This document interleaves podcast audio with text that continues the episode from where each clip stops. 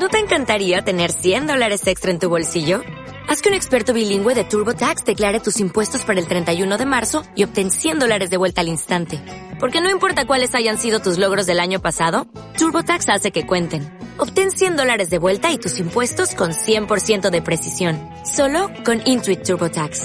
Debes declarar para el 31 de marzo. Crédito solo aplicable al costo de la presentación federal con TurboTax Full Service. Oferta sujeta a cambios o cancelación en cualquier momento. Onda Cero, Madrid Sur.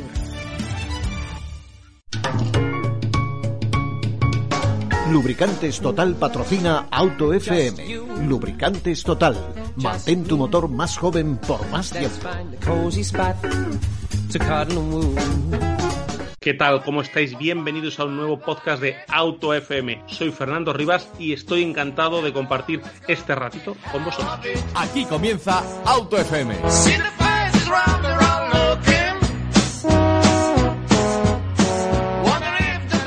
Bueno, pues hoy vamos a hablar un poquito, como, habréis visto en el título, ¿no? De esa crisis de los microchips, de esa crisis de los semiconductores, que, que, a lo mejor muchos no sabéis un poquito de dónde viene, qué es lo que pasa y por qué se están retrasando, por qué las marcas están alertando de que las entregas se van a retrasar. Me acompaña, como siempre, José Lagunar, ¿cómo estás? Hola Fernando, nada, encantado de poder abordar la opinión y los datos que nos aporte nuestro invitado estrella. Efectivamente, y hoy tenemos, como siempre nos gusta, cuando, cuando le, le damos, le, le, soltamos un poquito la cuerda para que, para que ocurre mucho en su pedazo de canal de Power Art, pero luego siempre pegamos un tirón y lo, lo, lo acercamos a su casa, esta Auto FM. Guille, Alfonsín, ¿cómo estás? Muy bien, de estrella a estrellado, pero bien. bueno, pero siempre aquí a nuestra, a nuestra vera de vez en cuando para que, que nos cuentes. Oye, eh, Guille, la crisis de los microchips, los semiconductores. Vamos a empezar por el principio. ¿Qué es un microchip? ¿Qué es un semiconductor? Cuéntanoslo así un poquito para, por, si alguien no sabe de lo que estamos hablando. Hombre, yo creo que un chip sabemos todos lo que es, pero es la condensación en un pequeño elemento electrónico de un montón de transistores. Es una manera de tener el cerebro electrónico montado en una pequeña pastilla hecha a partir de una oblea de silicio, que es súper complicada de fabricar, que las máquinas para fabricarlo son súper, súper caras y que aunque luego cuestan céntimos, estos microchips y estos microcontroladores, pues realmente tienen mucha tecnología detrás y por eso viene toda esta, esta gaita de la que vamos a hablar hoy. Mucha tecnología porque podemos pensar, eh, atando ideas de manera muy rápida y muy sencilla, eh, pues si faltan que fabriquen más. No es tan fácil. A ver, aquí el problema que tenemos es que para fabricar un cacharro de estos, un, un microchip, eh, estamos fabricando cosas en la escala del nanómetro. Es decir, estamos fabricando cosas que tienen prácticamente el tamaño de unos pocos átomos. El problema de fabricar cosas tan pequeñas es que se necesita un dispositivo, una, máquina para producirlos, que es súper cara. Y aunque las máquinas estas eh, se hacen para fabricar muchísima cantidad de obleas a un ritmo demencial, para que luego el coste por cada unidad de los, de los chips que salen de ahí sea relativamente reducido, el problema es que estas máquinas son súper complejas, solo hay dos fabricantes que yo sepa en el mundo que las pueden construir y encima están tan saturados a la hora de crear estas máquinas que no es tan fácil como quiero más, pues monto más fábricas. Yo si mañana tengo un bar y me piden el doble de hamburguesas, pues puedo montar otra cocina, no me va a costar mucho, pero si quiero fabricar más chips, el fabricante de las máquinas que hace los chips no tiene un stock ahí para ponerte mañana una máquina a trabajar, ¿no? Es un poco la problemática. El otro día te escuchaba hablar que tendemos a simplificar mucho los problemas porque como no les comprendemos, pues los simplificamos y claro, un problema de estas dimensiones, si le simplificamos podemos caer en errores de concepto básicos. Tú ahora lo has contado muy bien, lo has simplificado muy bien, pero ¿tú crees que el oyente entiende que realmente es muy complicado que haya, en vez de dos fábricas de microchip, que haya tres? ¿Qué problemas hay para que, más allá del dinero, para que realmente no haya más fabricantes de microchips? Realmente es todo un tema de, dinero. No, no, voy a decir que no sea un tema de dinero, pero eh, creo que lo que primero tendríamos que comentar aquí para poder buscar la base de este problema es cómo trabajan los fabricantes de automoción y los fabricantes de cosas en general hoy en día. Nos cogió mucho gusto hace 30, 40 años por fabricar en un, con una metodología que se llama Just in Time, que es justo a tiempo, por la cual los fabricantes no tienen stock de nada. Es decir, cuando van a fabricar un coche, pues en el momento en el que necesitan el asiento para la unidad de coche que están montando, es cuando le llega del proveedor, placa. Le llega el asiento por un lado de la fábrica, plan, lo, lo, monta. Pasa lo mismo con las llantas, pasa lo mismo con los motores, pasa lo mismo con todos los componentes. Este principio de fabricación, que es muy nipón, eh, esto vino de, de, Toyota, que era uno de los grandes creadores de este formato de, de trabajo, lo que permite es reducir la cantidad de stock que tienes tú en, en, tu fábrica almacenada y reducir la cantidad de stock que tienes en cualquier minuto dentro de tu fábrica, reduce la cantidad de capital, de dinero, que tienes apalancada dentro de la factoría. También reduce el coste del tamaño de la factoría que tienes que tener, cuántos baldas, vamos a decir, tienes que tener para tener componentes. Entonces, eh, se nos ocurrió esta maravillosa idea al ser humano de fabricar todo en just in time y esto poco a poco ha ido evolucionando hasta el punto de que ahora se fabrica todo con una red de suministros que no permite prácticamente que ninguno de los proveedores de un fabricante se tropiece, vamos a decirlo así. Porque te falta cualquier pieza del coche, tienes que parar la línea de producción. Normalmente los fabricantes lo que hacen es cubrirse las espaldas teniendo un reparto de dos proveedores para cada componente. Un proveedor es el, el, grande, vamos a decir, que se encarga de alrededor del 80% de entregar las piezas necesarias y luego tienen uno de respaldo que suele funcionar pues con cuotas pequeñas. El pequeño fabricante está ahí pues por si el grande se cae o le pasa algo, le prende fuego la fábrica, cualquier cosa de estas. Eh, dicho todo esto, ¿qué ha ocurrido aquí con los semiconductores, con los, microchips? Eh, se han combinado una serie de circunstancias al mismo tiempo que son las que nos han llevado a la situación en la que estamos. Primero de todo, los fabricantes no habían estocado, no tenían stock de microchips porque trabajaban en just in time quitando eh, casos concretos como el de Toyota, que hizo, hizo una colecta, vamos a decir, de, de microprocesadores porque vio que iba a haber un problema. Entonces, Se anticipó al problema. Sí, señor. Y además, curioso que sea Toyota, que es una de las creadoras del Just in Time, ¿no? Pues justo el, el creador, eh, como Toyota trabaja muy cerca de sus proveedores, es la marca con la que mejor se trabaja si eres un proveedor, tiene una línea de comunicación muy abierta y eso le permite anticiparse a este tipo de problemáticas. Entonces hizo un, stockpile, que se dice en inglés, un montón de, de, microprocesadores guardados y eso le ha permitido sortear la problemática. El resto de fabricantes eh, no tenía un stock de, de chips. Entonces, ¿qué ha ocurrido? Ellos cuando vino la pandemia decidieron parar en seco toda la demanda de todos sus proveedores just in time y se quedaron con las baldas vacías, vamos a decir, y sin producir coches.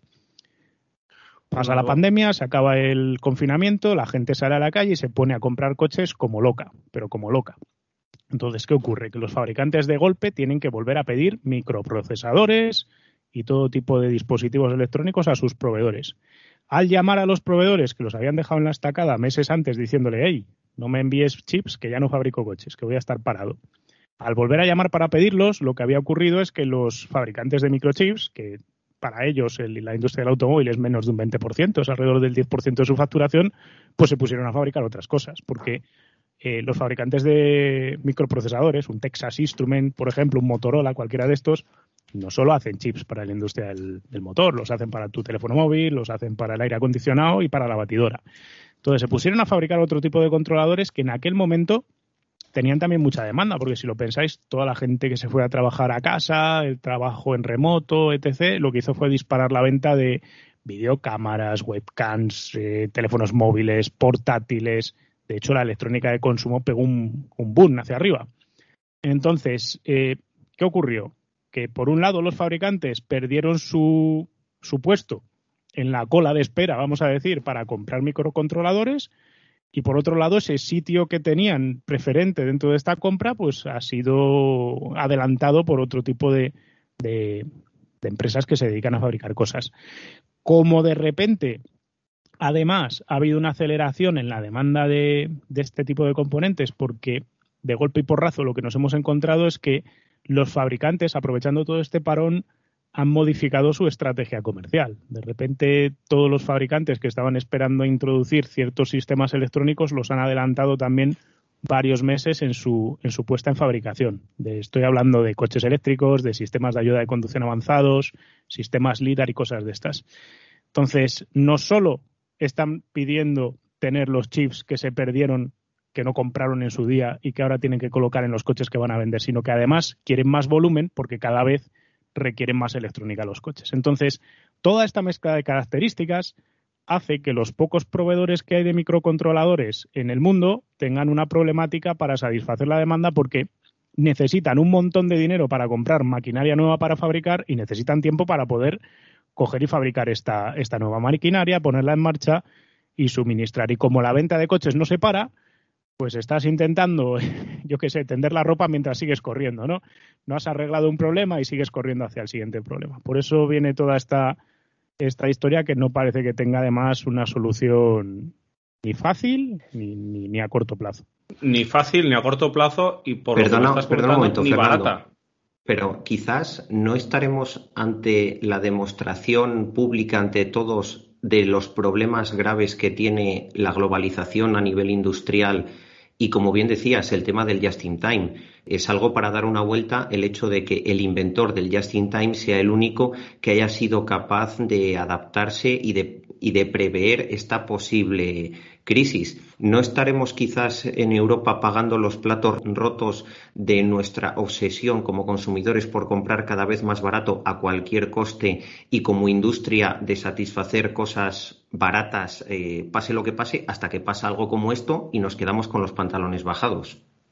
Yo creo que hay un problema aquí, hay muchos problemas. Esta es una problemática tremenda que en, en, un programa de radio no da para contar, ¿no? Pero aquí se mezclan problemas como que los fabricantes no tienen una cantidad de capital económico enorme y eso te obliga a ir hacia el just in time y viceversa. Como ya has entrado en el just in time, ya no tienes un enorme stock de componentes, es muy difícil justificar en tu cuenta de resultados destinar cierta cantidad de dinero a dedicarte a hacer una comprar un montón de componentes para tenerlos parados, porque eso va en contra de la economía de cualquier factoría. Entonces, nos hemos autoimpuesto esta manera de funcionar, nos la hemos autoimpuesto para conseguir cierta rentabilidad, como se trabaja una rentabilidad bajísima, se exige funcionar de esta manera y esto genera una serie de problemas aparejados que muchas veces no los vemos hasta que nos explotan en la cara, que, esta es una demostración perfecta.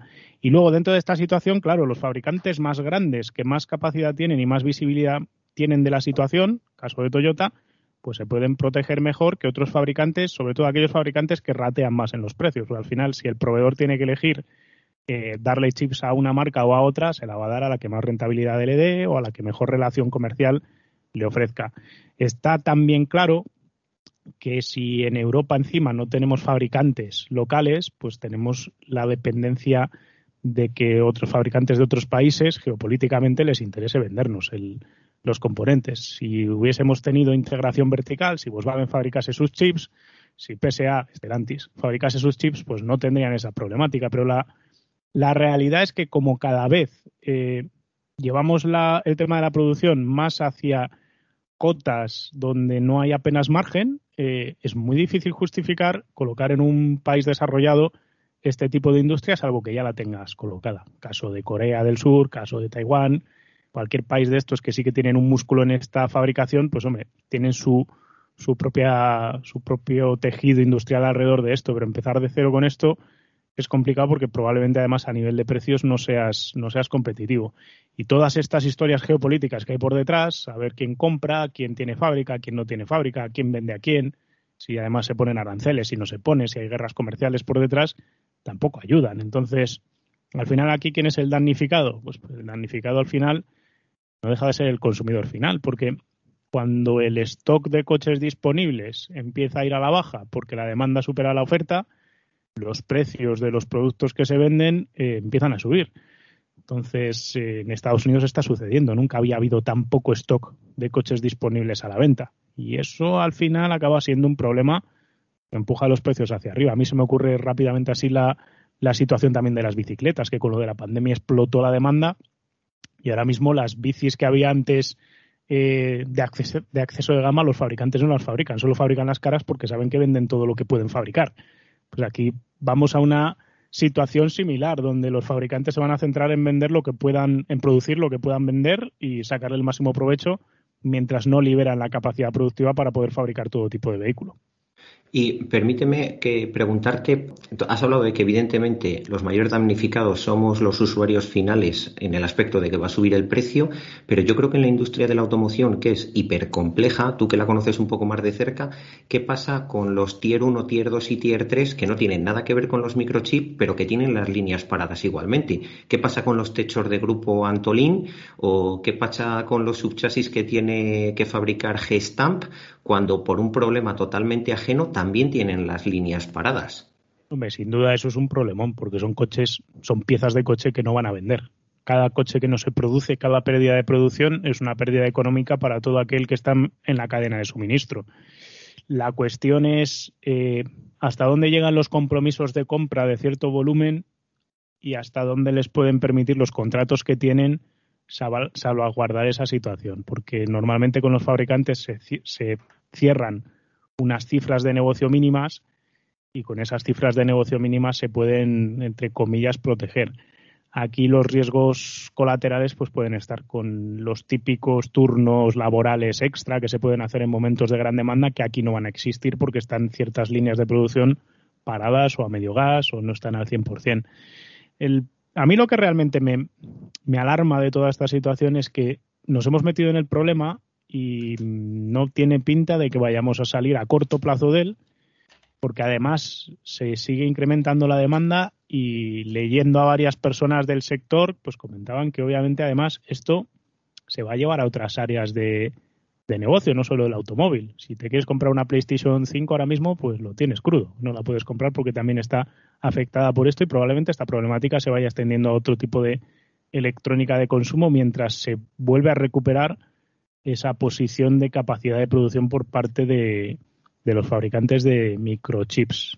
Por cierto, parece que es un buen momento para invertir en una empresa de estas que fabrican máquinas para, para fabricar microchips, ¿no? absolutamente, desde luego va a ser el ojo del huracán. Eh, eh, lo que me cuesta creer, Guille, ¿todo esto ha surgido por los, por los meses de parón del coronavirus o esto ya traía un problema de fondo que, ha sido la gota que ha colmado el vaso, porque parece que si ha sido este parón del coronavirus, que si bien ha sido un bombazo mundial, pero bueno, apenas han sido bueno unos, unos meses de encierre, enseguida las marcas empezaron a, hacer sus turnos y a, trabajar, bueno, pues un poquito de, otra manera. Estaba el negocio un poquito en, cogido con pinzas. La verdad es que siempre que pasa algo así, eh, explota de esta manera tan, tan salvaje. ¿Por qué? Pues porque cuando tú paras la fábrica de golpe, sin que nadie espere que la, que la pares y paras a todos tus proveedores, los efectos colaterales que tiene no, no, está preparado el sistema para soportarlos. Es decir, esto es como cuando hablan de parar de golpe una central nuclear que luego para volverla a poner en marcha o una imprenta necesitan no sé cuántos meses o no sé cuántas semanas. Aquí pasa un poco lo mismo. Nadie tiene previsto poder parar la fabricación de todos los coches de golpe y porrazo de, de la noche a la mañana los problemas que genera no están contemplados y no hay ninguna cuenta de resultados que lo pueda soportar. Entonces los fabricantes se tiraron rapidísimamente a cortar todos los contratos de suministro y de esos cortes de contratos de suministro se han generado estos problemas. Seguramente si los, si los responsables de compras hubiesen sido capaces de anticipar que en tres meses tendrían otra vez la fabricación en marcha, probablemente algún fabricante hubiese jugado de otra manera la, historia, no hubiera parado la petición de suministro, la hubiera llevado a la mitad y ahora ese fabricante tendría una ventaja competitiva. Pero cuando en marzo se puso todo tan feo, en marzo del año pasado, pues eh, cortas todo y pasa, y pasa esto. Para mí, el problema de balancear oferta con demanda de manera tan fina para que no haya dinero apalancado en cosas metidas en estantes que no se usen, apareja este riesgo tremebundo que tenemos siempre encima. Y si a esto le sumamos que de pronto, de golpe y porrazo, la demanda de microcontroladores, cualquier cosa electrónica de este, este fabricada bajo estos procesos, si de repente disparamos la demanda por los coches eléctricos, por las ayudas a la conducción y todo lo demás, el problema es que si esto no se planifica perfectísimamente bien a nivel de compras, pues se genera toda esta locura. Es como si mañana nos pusiésemos todos a pedir coches eléctricos. Eh, realmente no hay una planificación para poder suministrar a toda la cadena de suministro, para fabricar las baterías, para fabricar los microchips. Aquí hay unos, una serie de personas que se dedican a hacer las planificaciones de producción y si te equivocas en esas planificaciones de producción, generas backlogs y problemas bestiales. De hecho, yo os puedo poner un ejemplo concreto de una marca de cuyo nombre no voy a acordarme, donde por planificar mal la producción, la demanda de un sistema de infoentretenimiento, se generó una, unos tiempos de, espera para los clientes de más de un año. Porque antes de que existiera Google, el Android Car Auto, el Android Auto y el Apple CarPlay, correcto. que yo aquí me lío con los nombres. Cuando eso no existía y se anunció que iba a existir, eh, los fabricantes tuvieron que predecir cuánta gente compraría ese opcional dentro de los coches con que esa persona que hace ese estudio y esa, esa previsión se equivoque, ya tienes un problema. Pero si te equivocas de mucho, si tú planificas que solo el 20% de los coches que vas a vender van a pedirle el microprocesador necesario para que eso funcione, y en cambio en vez de un 20% resulta que es el 90%, pues ¿qué ocurre? Que entonces no tienes capacidad productiva, porque le vas a pedir a tu proveedor que te, que te satisfaga esta necesidad y el señor proveedor te dirá, macho, pero yo he hecho mi fábrica para darte 50.000 al año, no 300.000. Entonces, si me pides 300.000, yo hasta que actualice la, la fábrica me va a costar. Y luego ese señor al que le estás pidiendo el triple tampoco va a tener tan claro dimensionar para darte el triple, porque si dimensionas para fabricar el triple, si al año siguiente ya no me pides el triple, me pides la mitad, que es lo que suele pasar, entonces me hundo en la miseria porque creé una fábrica súper grande para producir un montón y de repente no la estoy utilizando, la estoy infrautilizando. Entonces, da la sensación que los fabricantes de microchips lo que han están siendo muy precavidos a la hora de incrementar sus capacidades productivas, porque es tan caro y es tanto dinero el que se apalanca que si bien quieren ir apalancando y creciendo, tampoco van a crecer a lo loco sin saber si luego van a tener la demanda al otro lado, ¿no? ¿Y crees, eh, Guille, que este, este problema que ha surgido puede cambiar el modelo de fabricación, de producción, el modelo de mm, relacionarse los fabricantes con los proveedores? Yo, a, mí me gustaría que sí, ¿no? Pero me temo que no. Y me temo que no porque lo que os decía antes, cambiar aquí el, la manera de funcionar, quitar el just in time para hacer un poco más de stock, eh, cambiar la integración externa por una integración más vertical, que tengas tu propio proveedor y demás, es algo que económicamente no tiene sentido. Es decir, es muy difícil ir a un consejo de administración, a una junta de accionistas y de repente destinar recursos a algo que un proveedor externo ya te estaba dando. Es un movimiento no contra natura, pero sí que contra la tendencia que tenemos actualmente. Entonces, ¿qué lecciones nos podemos llevar aprendidas de todo esto? ¿O qué creo yo que puede llegar a ocurrir? En Europa, que estamos dependiendo demasiado de fuera, probablemente algún fabricante Tier 1, Tier 2 pues se anime y diga, vale, ok, voy a encargarme yo de fabricar esto localmente. Está pasando con Bosch, que va a tener su propia fundición de, microchips y alguno más que se meterá en el negocio porque ve que hay esa posibilidad. Pero a medio plazo yo tampoco tengo tan claro que estos fabricantes europeos de chips luego tengan su supervivencia garantizada debido a que cuando salga el próximo modelo de coche y se salga, se saque a estudio a quién se le va a comprar el microcontrolador, como te aparezca un fabricante chino, taiwanés o coreano con un precio mejor, los fabricantes no van a estar pensando, uy, pero aquella vez que nos quedamos sin chips, será mejor comprárselo a vos. No, no van a pensar eso. Van a pensar en que les sale tres céntimos más barato es, la visión fea que tengo yo del, negocio. Bueno, yo creo que fea y muy realista. y muy realista. Ojalá, bueno, a ver qué pasa y, cómo defienden las pérdidas en los consejos de administración, porque esto, ahora nos dirás tú qué plazos estimas. Supongo que nadie sabe los plazos reales, pero desde luego va para largo fijo y Europa, mientras, es mi opinión, ¿eh? mientras el consumidor final no cambie su percepción con respecto a ponderar por encima de todo el precio, será muy difícil que en esos consejos de administración se puedan aprobar, como muy bien dices, inversiones que hagan una estructura un pelín más vertical y se dependa un poquito menos de terceros y sobre todo de terceros que están a un día entero en avión. Yo, yo no, fíjate, además es que me imagino las, las juntas de de los consejos de administración cuando se ha de justificar, eh, no ya pérdidas, eh, dejar de ganar dinero por no haber podido vender más porque no ha servido más coches. Cuando toda la industria está en la misma situación, la excusa se escribe sola. ¿Sabéis esto de hemos suspendido los 25 el examen? Lo típico que te cuentan los chavales, ¿no? No, el problema no era no era es que han preguntado a pillar, es que han preguntado a pillar aquí es, aquí es un poco esa situación, ¿no? Todos los fabricantes están perdiendo volúmenes, algunos más, otros menos, menos Toyota. Y aquí el, que tenga que justificar esto contará su historia según le haya ido la, guerra, ¿no? Contará que, oye, pues mira, esto es una cosa que no se podía prever, no se podía saber, y como no se podía saber, pues era imposible que nos, que nos planteásemos esta, esta solución. Para mí hay, pues no sé, realmente el consumidor final tampoco tiene mucha, mucha voz y voto, quiero decir, tampoco podemos elegir el coche que nos vamos a comprar en función de la, del origen de los componentes, ¿no? Hemos llegado a una situación tan globalizada, si lo comentabas tú antes, que, que como que nos da igual dónde se hayan fabricado los componentes del coche, nos da igual comprar un Ford fabricado en México, un BMW fabricado en donde sea, un Mercedes en China, no, no le damos valor a eso y mientras no le demos valor a eso, muy difícilmente los fabricantes van a darle valor tampoco. De hecho, pues ya veis que, por ejemplo, Mini o Smart se van a fabricar los coches a China dentro de un par de años. Entonces, no parece que vaya hacia ahí la industria, ¿no? Y como no parece que vaya hacia ahí, pues a mí me da la sensación de que nos vamos a tragar este problema, vamos a tener esta problemática que probablemente, por lo que dice todo el, todo el sector, dure alrededor de prácticamente un año más, o sea, hasta junio del año que viene, por lo que he podido yo eh, indagar. Habrá unos fabricantes que tengan proveedores que salgan antes del agujero, otros que tarden un poquito más, pero de momento ese es el, gran problemón que tenemos y no parece que tenga ninguna alternativa ni viso más allá de que cojamos todos y dejemos de comprar coches nuevos.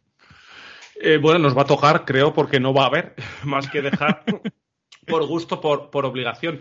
Te quería preguntar, eh, hay muchísimas marcas eh, de coches y hablabas de dos fabricantes de, microchips.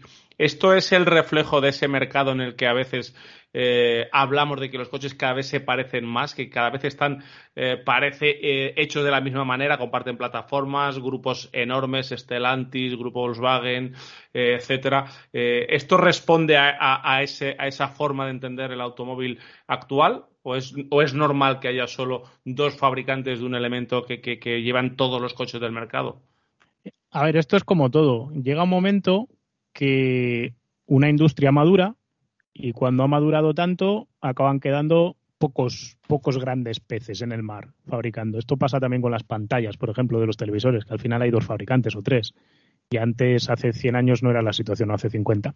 Con los coches ha pasado que a lo largo de algo más de 100 años hemos ido viendo cómo la, la industria se consolidaba y hemos ido reduciendo esa variedad. Al reducir esa variedad, pues obviamente te quedan menos proveedores que cada vez son más grandes.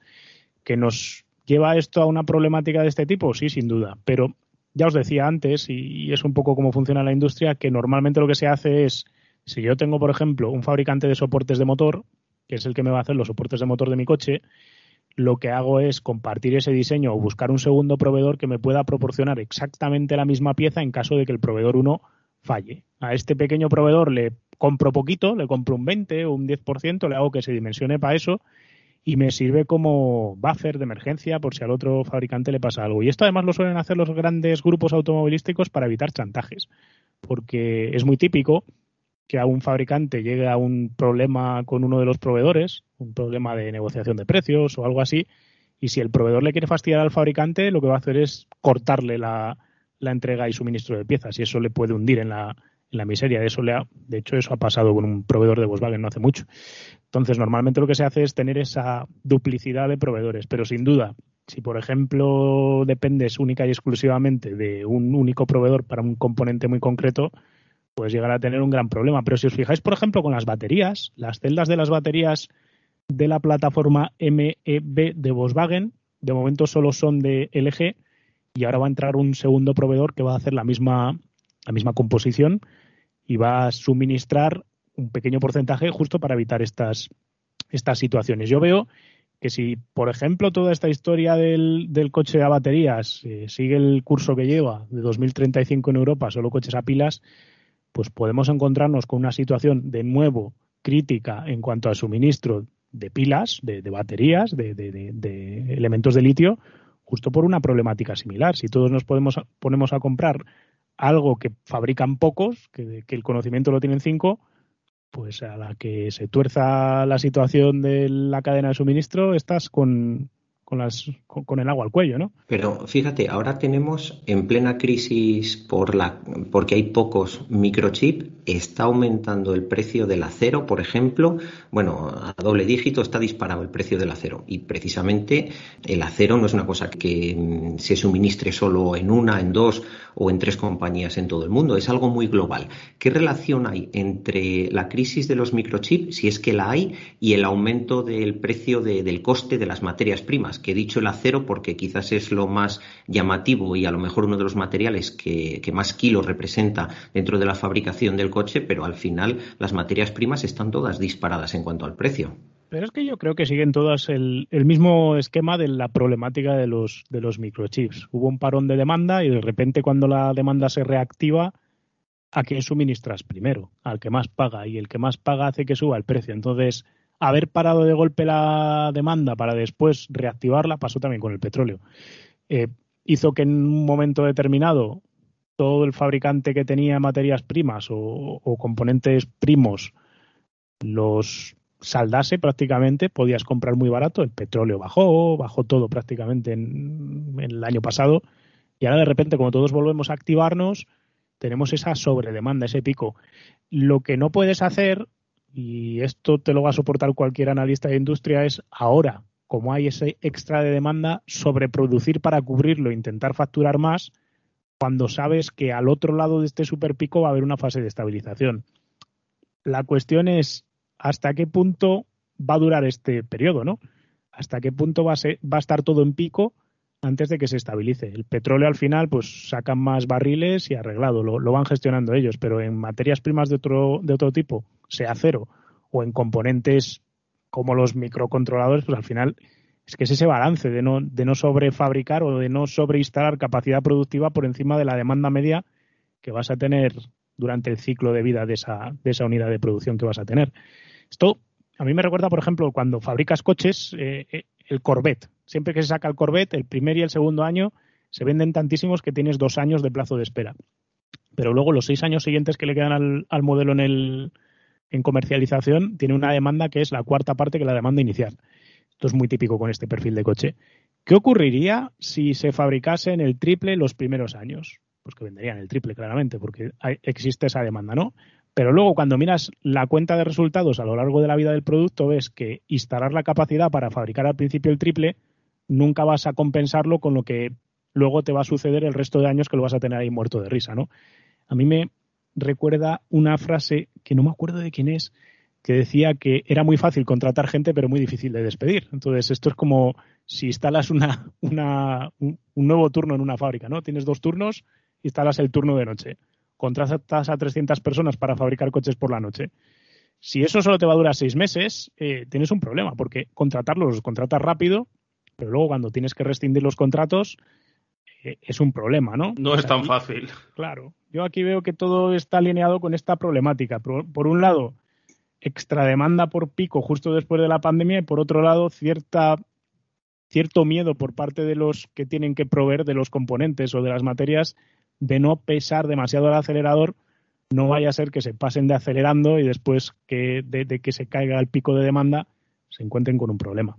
¿Y cuándo crees tú, Guille, por ir ya cerrando, que se va a regularizar todo esto? ¿Cómo ves el futuro ah, para lograr que los plazos de entrega de los modelos del mercado sean lógicos? Yo, sinceramente, yo no tengo ni idea. Las cosas hay que decirlas por delante, ¿no? No tengo la, capacidad de ver datos concretos para, atreverme a, afirmar algo. Pero sí que puedo decir que viendo los, los resultados financieros de todos los fabricantes del primer semestre, si uno lee las declaraciones de los que los han presentado, han hablado todos de una ligera normalización en los próximos seis meses, en la segunda mitad del año, y una normalización completa de cara a la primera mitad del, del, año que viene, finales de la primera mitad del año que viene. Por eso os decía que todavía queda un año de turbulencias y poco a poco se irá recolocando todo. El mero hecho ya de que los fabricantes, cuando están declarando resultados y haciendo su previsión para la segunda mitad del año, el hecho de que ya estén diciendo que se va a normalizar, es una promesa fuerte, voy a decir. Nadie sale ahí a decir que se va a normalizar si no lo va a hacer porque le puede costar el empleo. Entonces, eh, me imagino que está la cosa tranquilizándose. Pero sí que ciertos modelos tienen una problemática grave. Y el otro día hablando con alguien de Ford, me comentaba, por ejemplo, que con el Maki, que ha sido la suma de, de sacar un coche con mucha demanda por encima de la que ellos habían previsto, más todo este lío de los chips, pues veían que se les estaban disparando los plazos de entrega más allá de seis y ocho meses. Entonces, ahí hay productos concretos de marcas concretas que, parece que el problema va a durar bastante más. Sí, pasó también un poco, Guille, con, con, no por este problema, sino por un exceso de demanda que muchos oyentes nos escribieron y les, les alucinaba, ¿no? Que por éxito dejaran de fabricarse unos modelos, algún, algún eh, posible comprador nos escribía pidiéndonos ayuda para encontrar uno. Habló de Seat Mi, eh, Mi Lupo Citigo eléctricos las versiones eléctricas que, tuvieron ¿no? un éxito muy grande y los plazos de entrega se dispararon y la marca anunció que se dejaban de, fabricar. Curiosamente ese coche eh, fue la traca final porque esa fábrica iba a dejar de producir el vehículo. Es un coche que está tecnológicamente superado, ellos están mirando a otra cosa, están mirando a lo que es la nueva plataforma de eléctrico y digamos que hicieron el experimento con la suerte o mala suerte de que el experimento lo dimensionaron de una manera y la demanda fue otra, pero como ellos ya tenían el experimento marcado con unas cantidades fijas, digamos que no se podía hacer otra cosa, ¿no? No, no había opción de, de, seguir produciendo algo que ellos ya no tenían intención de seguir comercializando, porque de hecho desconozco si esos coches ni tan siquiera eran rentables. A veces se echa estas últimas tracas finales para terminar de cubrir las amortizaciones de los equipamientos existentes justo antes de, cerrar el ciclo de vida de un producto, otras veces se hace para compensar emisiones de CO2, en este caso concreto con coche eléctrico, pero tampoco es que les interese específicamente vender muchísimo más de una cosa que no es necesariamente rentable o lo estaban haciendo por un, algún tipo de maniobra de media de CO2. Ahí lo desconozco en ese caso concreto, pero sí que fue llamativo que un vehículo que había tenido una vida comercial anodina, voy a decir, pues realmente las versiones de combustión no han sido coches que se hayan vendido espectacularmente bien. Pero de repente dan con la tecla del tema eléctrico, vamos a sacar esto, vamos a hacer aquello. Sobre todo por precio. Sí, claro, pero, pero habría que ver bien si el precio al que se sacó para vender ese volumen fue porque necesitaban hacer ese volumen de matrículas de un coche de cero emisiones o realmente había negocio detrás. Entonces, a veces se hacen estas maniobras meramente porque es interesante o les sirve para hacer ese punto de prelanzamiento de lo que iba a ser después lanzar ID3 y todo lo demás. Pero ahora mismo le preguntas a Volkswagen y el lupo eléctrico o el, o el golf eléctrico para ellos ya ni existe, ¿no? Es, es, una, es un pasado lejano, diría. efectivamente. Ahora, el argumentario ya es otro, ¿no? Es ya hablar de, de la nueva generación de eléctricos. A ellos no les hubiera interesado seguir vendiendo esos coches bajo ningún criterio. Hasta aquí yo creo que hemos hecho un análisis empresarial razonablemente exhaustivo para el tiempo que tenemos y, bueno y los datos a los que podemos acceder. Pero ¿hasta qué punto todo esto es verdaderamente solo una crisis económica y empresarial o hay una parte de geopolítica? ¿Qué opinas tú con respecto a esto? Hay sin duda desde el punto de vista de que además compras cosas a China, eh, tienes a Estados Unidos discutido con China y tienes a Europa como outsider de lujo que ni pincha ni corta, pero que se ve metido en el lío. Eh, se comentaba, de hecho, que había cierto grado de stock que se había generado en Estados Unidos antes de empezar la guerra comercial, justo para tratar de evitar esta problemática con, generar luego pérdidas de capacidad de compra o problemas de suministro si se cambiaban las, los aranceles y todos los acuerdos comerciales que había.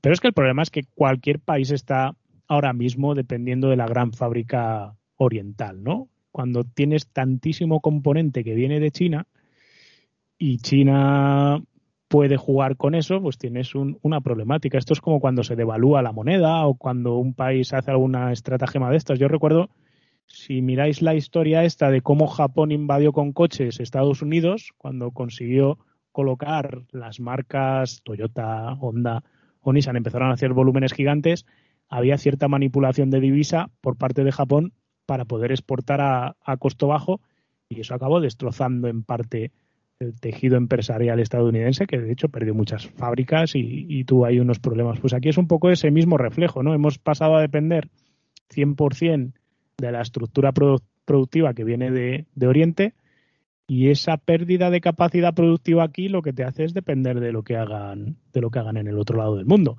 Entonces, cualquier viento de cara que te dé mientras estás negociando esto, pues puede generar problemas que, que, no sabes hasta dónde van a llegar. Es que un político diciendo una mala frase puede ocasionarte dos años después un problemón. Esto es como el efecto mariposa, ¿no? Dice Donald Trump no sé qué de, de, una fábrica china y dos años después tienes un problema con los, con los microchips. Bueno, esto es un poco también hablar por hablar, ¿no? Pero sin duda tener la capacidad productiva de componentes estratégicos localmente es algo que debería de garantizarse. Y cuando digo garantizarse es algo que debería de incentivarse a nivel estratégico desde el punto de vista de la Unión Europea, que es la que nos toca, para que no dependamos de la fabricación de baterías de fuera, para que no dependamos de chips de fuera, porque en el momento en el que dependes de eso, estás a la merced de lo, de lo que ocurra en el mercado. No eres, no eres dueño y señor de lo que estás haciendo. Y la última, Guille, en esa lista de espera interminable de marcas a las puertas de los fabricantes de microchips, ¿quién van a ser los primeros en recibir? Me refiero, ¿cómo se organiza eso? Es que eso depende del acuerdo que tengas. De hecho, hay ocasiones en las que el proveedor eh, le cobra el triple por la misma pieza a un fabricante que a otro porque directamente lo negoció de esa manera. Habría que bajarse a ver qué acuerdos tiene y qué negociaciones tienen abiertas para futuros productos para ver cómo priorizas. Lo que se suele hacer es intentar dar café para todos, no, no penalizar a un, a un fabricante por, por, suministrar a otro porque al final tienes un problema, sino a medio plazo de que puedes perder ese cliente. Sin duda, los que habían hecho cierto, cierto buen manejo del stock o los que tienen algún tipo de participación en estos fabricantes, y sobre todo esto os lo digo por los, los japoneses. Es que el caso de Toyota es muy curioso porque no solo eh, se anticipa el problema, sino que como es partner de todos sus proveedores y participa económicamente en las inversiones y todo lo demás, pues al final si eres el proveedor y Toyota te trata así, vamos, yo a Toyota la tendría súper contenta, sí o sí. Obviamente. porque es, es, un cliente de esos de lujo. Y en cambio otros clientes que son más fastidiados de trabajar con ellos, que, que van siempre al límite y tal, pues son los que a priori un proveedor les puede hacer otro tipo de jugarretas. Lo que pasa es que, yo qué sé, si por ejemplo hablamos de otro perfil de fabricante que sea coaccionista de alguna manera del, fabricante de, electrónica, pues igual ahí también lo puede solventar. Hay fabricantes que no tienen ninguna mano en esto. El caso de Ford, por ejemplo, es un, es un problemón porque no se le ve ningún tipo de entramado por detrás que le dé acceso a este tipo de proveedores, mientras otros monstruos, cuanto más grandes sean, tiene cierto grado de extra de facilidad a la hora de, negociar estas historias. No sé, lo veo todo muy complejo como para hacer una predicción. Lo que sí que veo es eso. Toyota de momento se ha librado y salvo que pase algo raro, parece que va a seguir librándose del, terremoto mientras tienes a fábricas de Ford paradas, a fábricas de Stellantis paradas en Estados Unidos, tiene fábricas paradas de General Motors. Parece que la cosa no, no va a dejar a ninguno sin, sin respirar. Bueno, y como bonus, track para los que hayan eh, estado con nosotros hasta aquí. Me gustaría escucharte esa reflexión que nos hacías, que nos ha dejado a todos un poquito, eh, no la reflexión, que también, sino la noticia.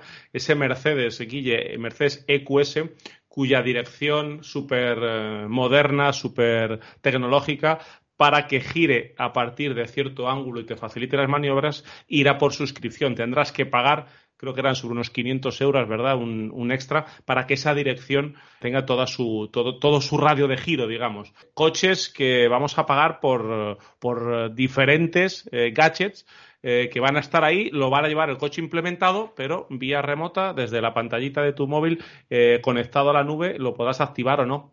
¿Qué te parece este tipo de equipamiento a la carta, digamos? Diré lo primero que no es un tema contra Mercedes, ¿vale? Esto lo estamos viendo en BMW, lo hemos visto en Tesla, lo vamos a ver en Volkswagen, grupo. Así que no es una cosa concreta de, un fabricante.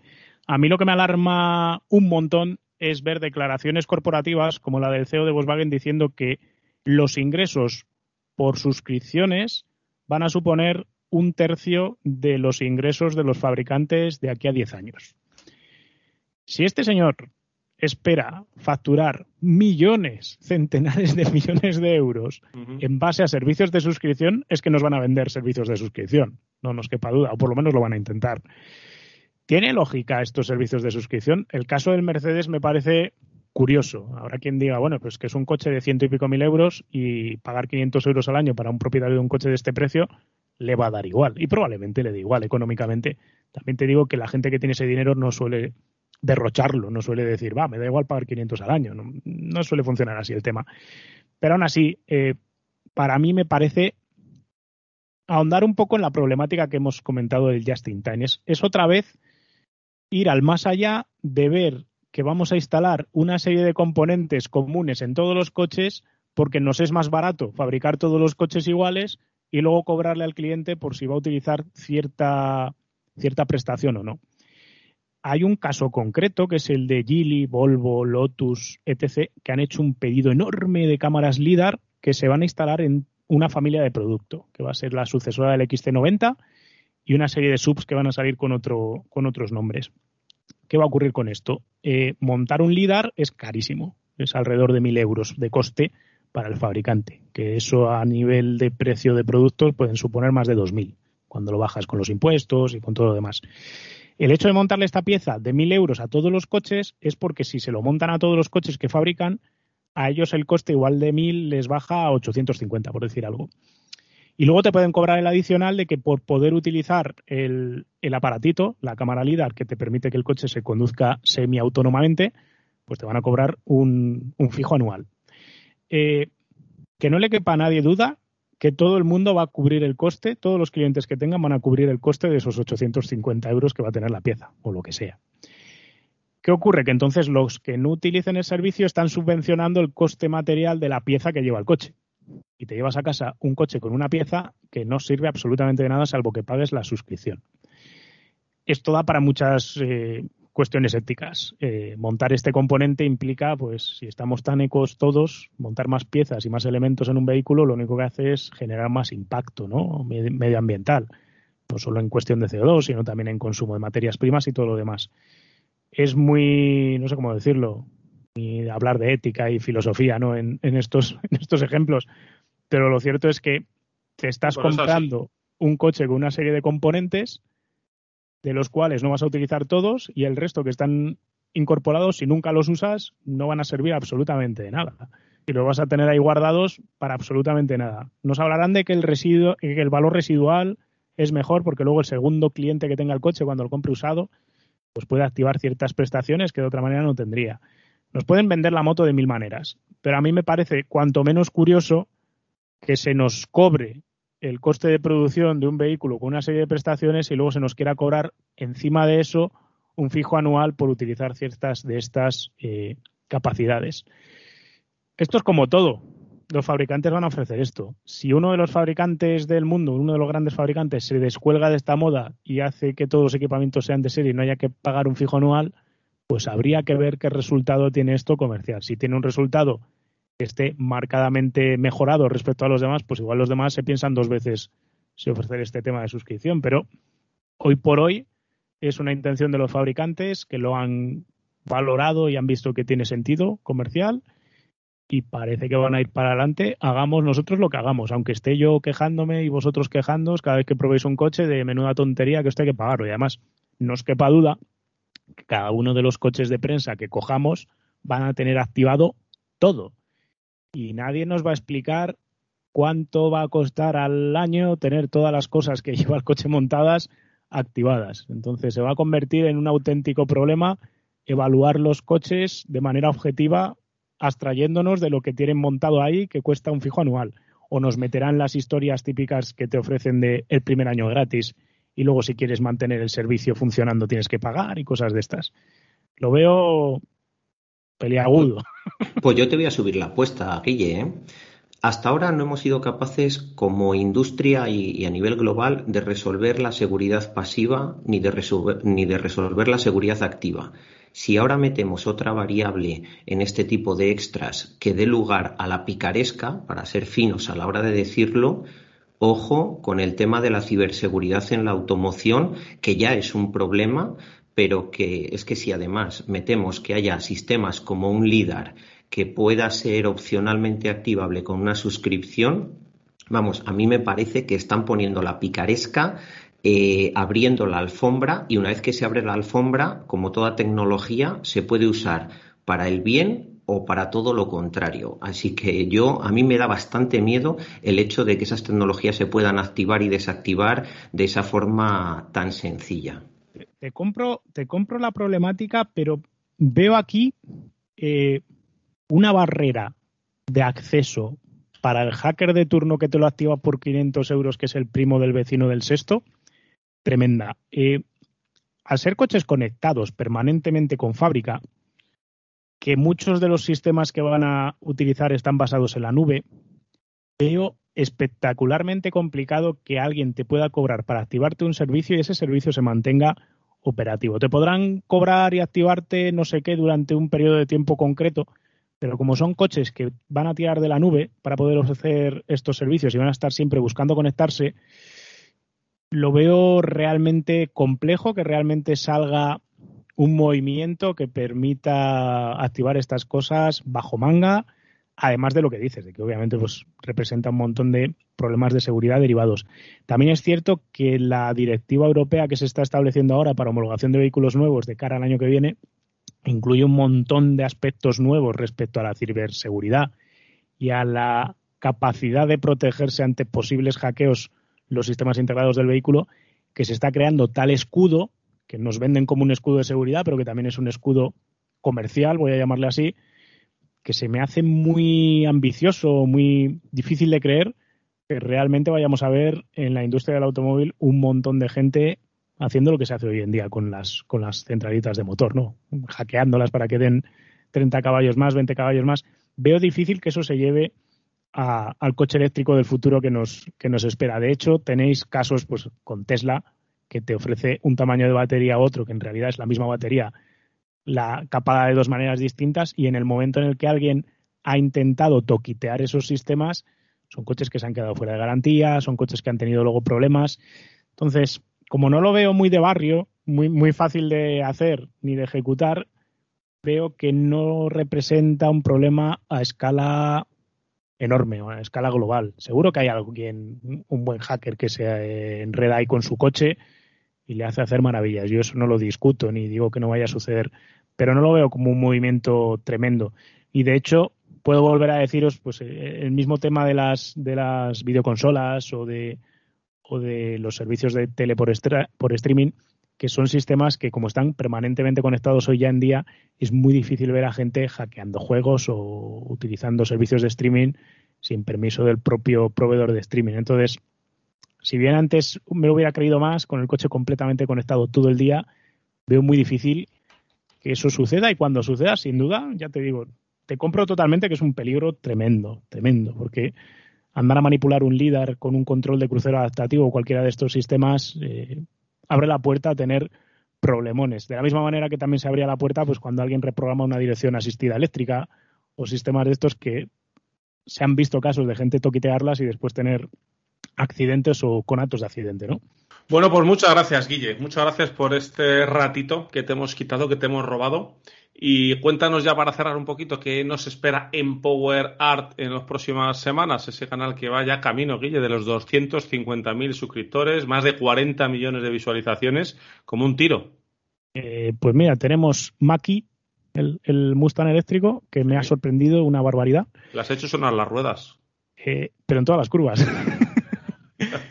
un coche muy curioso. La verdad es que no. Es de esos coches que no esperas que te gusten y te, y te gustan y te preguntas muchas cosas de por qué sí, por qué no y, qué le han hecho para que te guste. Tenemos también colgado el 205 GTI, que es todo un mito que teníamos pendiente de publicar y saldrá a mediados finales de agosto. Y hemos probado el 508 de Peugeot Sport, que también nos ha dado para hacernos preguntas. Un coche que, que ha resultado muy bien en unas cosas y en otras no me ha convencido tanto.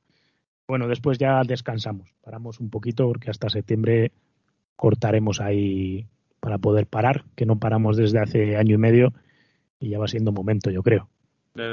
tomarte un respiro que, bueno, que no solo hace Guille Powerar, ¿eh? que también es... Diego está por ahí con la cámara. Claro. Eh, efectivamente, tienes tu proyecto de la Citroneta, ¿eh? eh tienes tus, tus, clases, tu universidad, no para. No sé dónde sacas el tiempo, Guille, así que muchas gracias por estar con nosotros. a vosotros por haberme invitado, ya sabéis que a mandar. Cuando queráis que vuelva, yo vuelvo. Sí, pero tienes que tener cuidado porque cuando dice Fernando que ya es la última pregunta, faltan otras ocho. Ah, yo ya tengo contado que es una hora, así que. La intención, la intención era que fuera la última. José, muchas gracias, José Lagunar. Gracias a vosotros, a los dos. Un abrazo fuerte. Bueno, pues seguimos. Seguimos en autofm.es, seguimos en redes sociales, en arroba autofm radio, en el canal de YouTube de, de AutoFM y sugerencias, dudas, lo que necesitéis en info arroba autofm.es. Lubricantes Total te ha ofrecido AutoFM. Lubricantes Total. Mantén tu motor más joven por más tiempo.